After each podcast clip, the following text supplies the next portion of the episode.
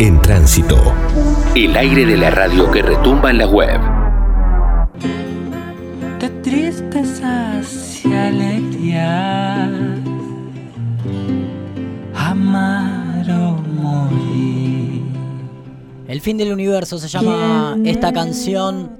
Es un hermoso tema como la mayoría de los que se sienta a componer y a tocar el botis cromático, uno de los grandes artistas que tenemos por el oeste, que se ha desperdigado por distintas partes del país, que cada tanto se convierte en un cordobés del monte, que cada tanto vuelve para el barrio y por lo menos una vez por añito, podemos decir, mete una fechita de las que nos gustan, de las que nos quedan cerquitas y de las que podemos ir a disfrutar, como será el caso de este viernes que va a estar tocando en el cine Teatro Helios de El Palomar de Ciudad Jardín a las 9 y media de la noche, el gran botis cromático que lo tenemos en esta rebelión fundamental. ¿Cómo le va, viejo? Bienvenido acá, Ramiro y Agustín. Te saludamos. Muy buenas tardes, ¿eh?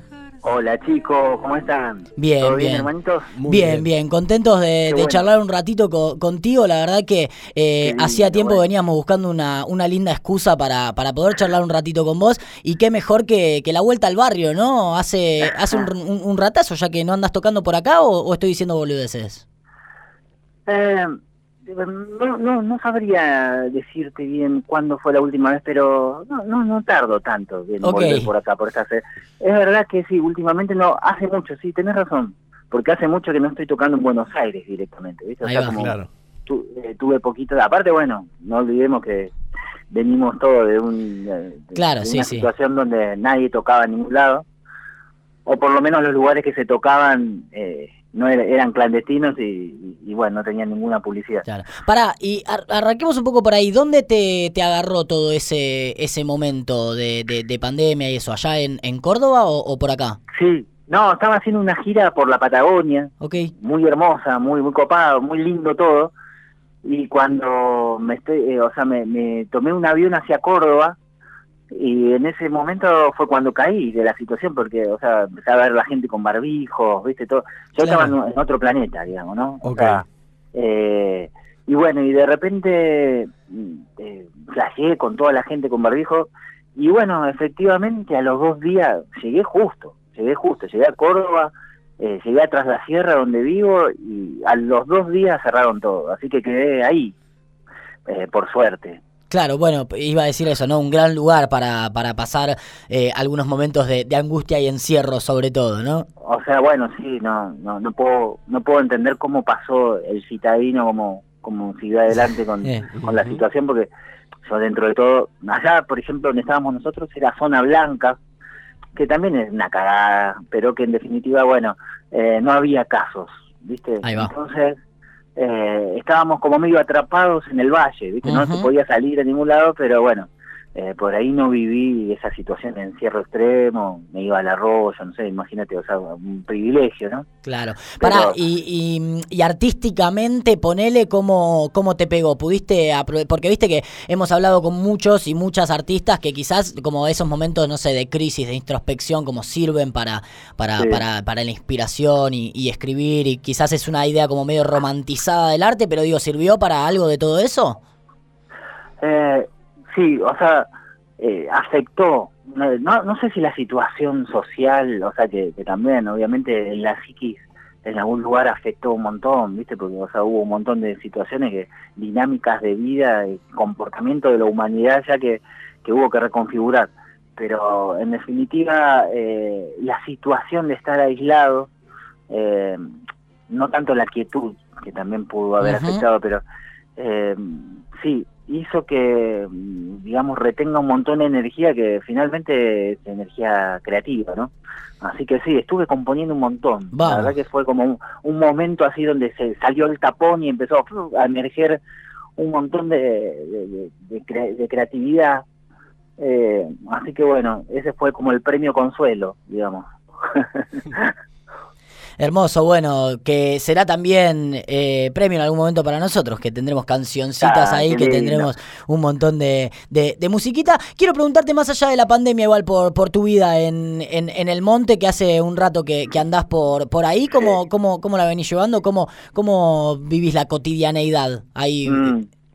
Bueno, mi vida está o sea, desdoblada con la mayoría de, de las realidades que, que, que puedo habitar y de alguna forma, o sea, este, va, va- está, está como muy compartida entre, entre lo que es el movimiento y, y ese momento un poco más estático que es el momento en que voy a mi casa, a la base día, ¿no? Porque yo lo veo como una base de donde salgo para todos lados, pero bueno, esa base que creo que la gran diferencia es que el, el propósito. Yo voy a, a estar mucho con mis hijas ahí, ¿viste? Entonces tengo tres.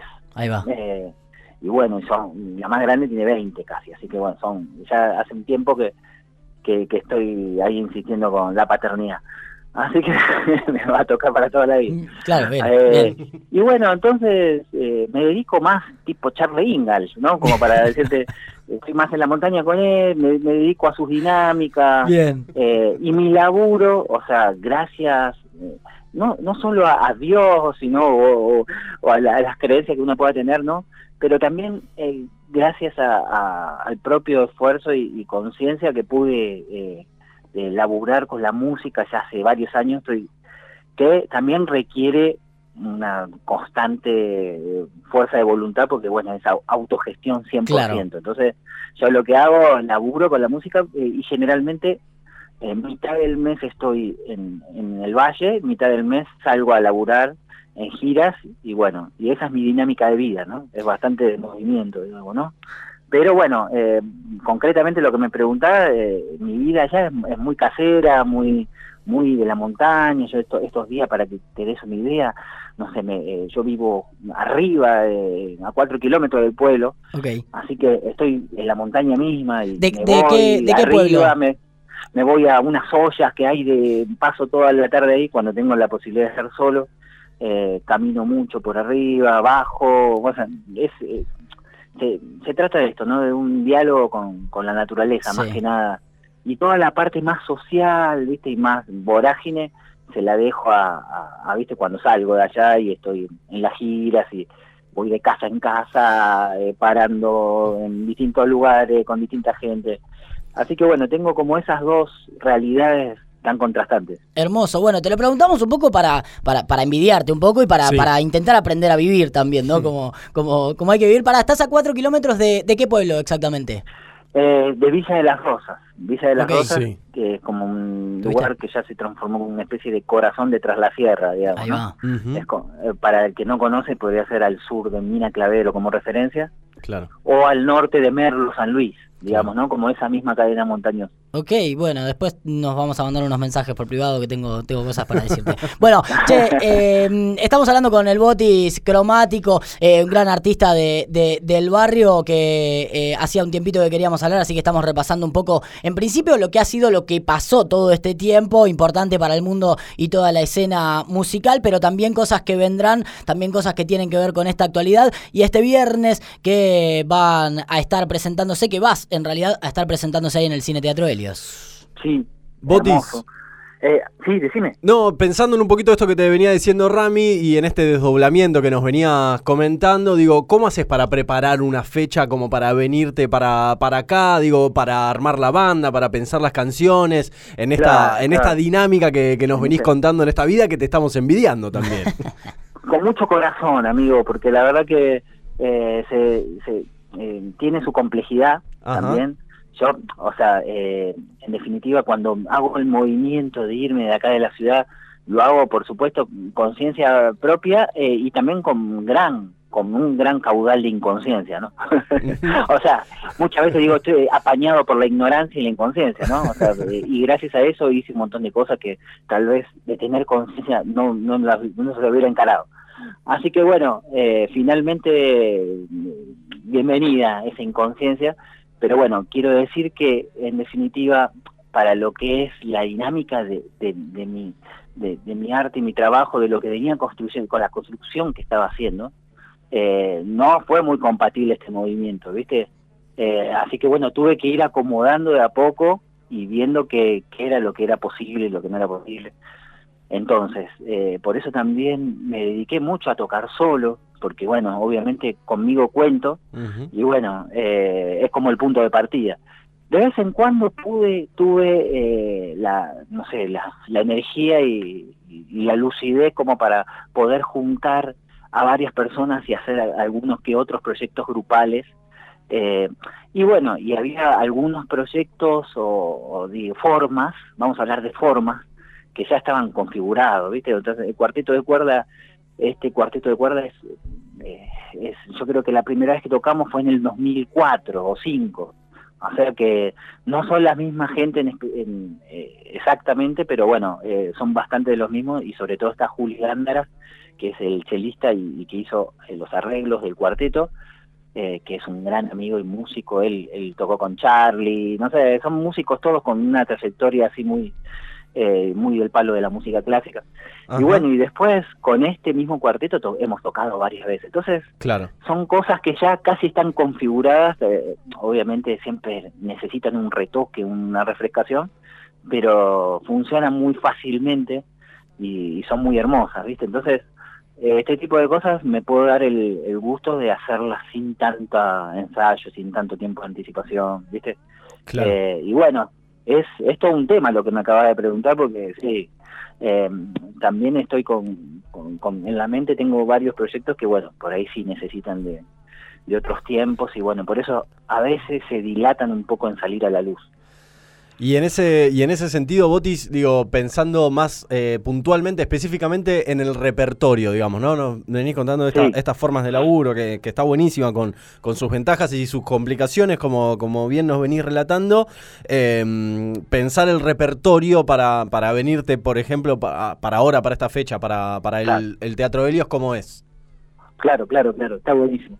Eh, mira, o sea, eh, claro, el repertorio está limitado en un punto a, a esos temas donde, bueno, ya los arreglos están preconcebidos, ¿no? Bien, O sea, eh, pero finalmente termina siendo algo benéfico, porque son temas que yo cuando toco solo no toco. Claro. En absoluto, ¿viste? Eh, incluso hay temas que, que, que- que, bueno, yo hacía con la manzana, hay temas eh, que, que hacía con el bosque trambótico, que es prácticamente el mismo cuarteto. Eh, hay temas como, no sé, eh, que, que- que hice para algún compilado, algo que ni siquiera salió a la luz demasiado. Y bueno, y después también hay algunos temas que son más nuevos, que, que bueno, los, los estuvimos eh, los estuvimos flasheando hace muy poquito. Así que bueno, es una mezcla, eh, hay temas de, de, de todos los tiempos, digamos, ¿no? Pero sí, son temas eh, específicos que tienen sus arreglos, que son muy hermosos. Y después, bueno, eh, también eh, suelo hacer, y a mí me gusta mucho, eh, todo otro momento donde estoy tocando solo y que ese, ese momento también eh, me puedo dar más libertad de, de que el repertorio sea, eh, no sé, lo que se me ocurra.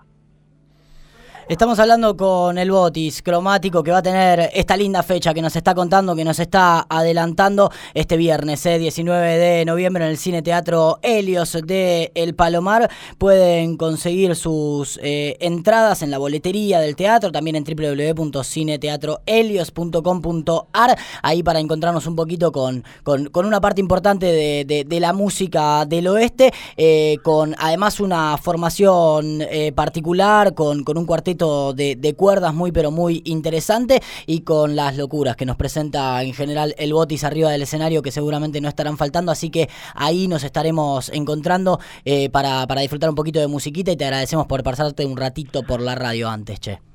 Gracias, gracias chicos, gracias por ayudar a difundir, eh, muchísimas gracias por estar presente. También les quería contar que va a haber un par de invitados cromáticos, así que bueno, también aparte de, va a haber otro tipo de, de- de- de timbres dando vuelta, eh, aparte de mi guitarra y el cuarteto de cuerdas, pero bueno, va a estar hermoso. La verdad que aparte el teatro es un, no sé, ¿lo conocen ustedes? el Sí, teatro? sí, sí, claro, Sí. por supuesto.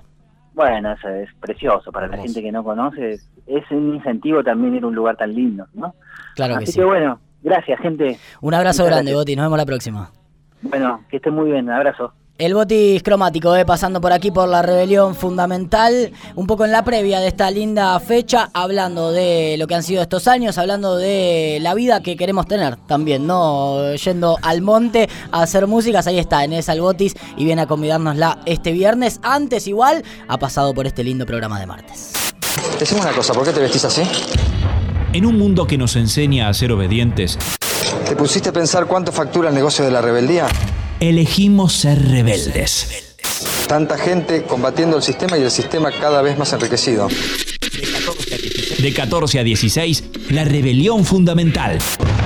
Otro camino posible.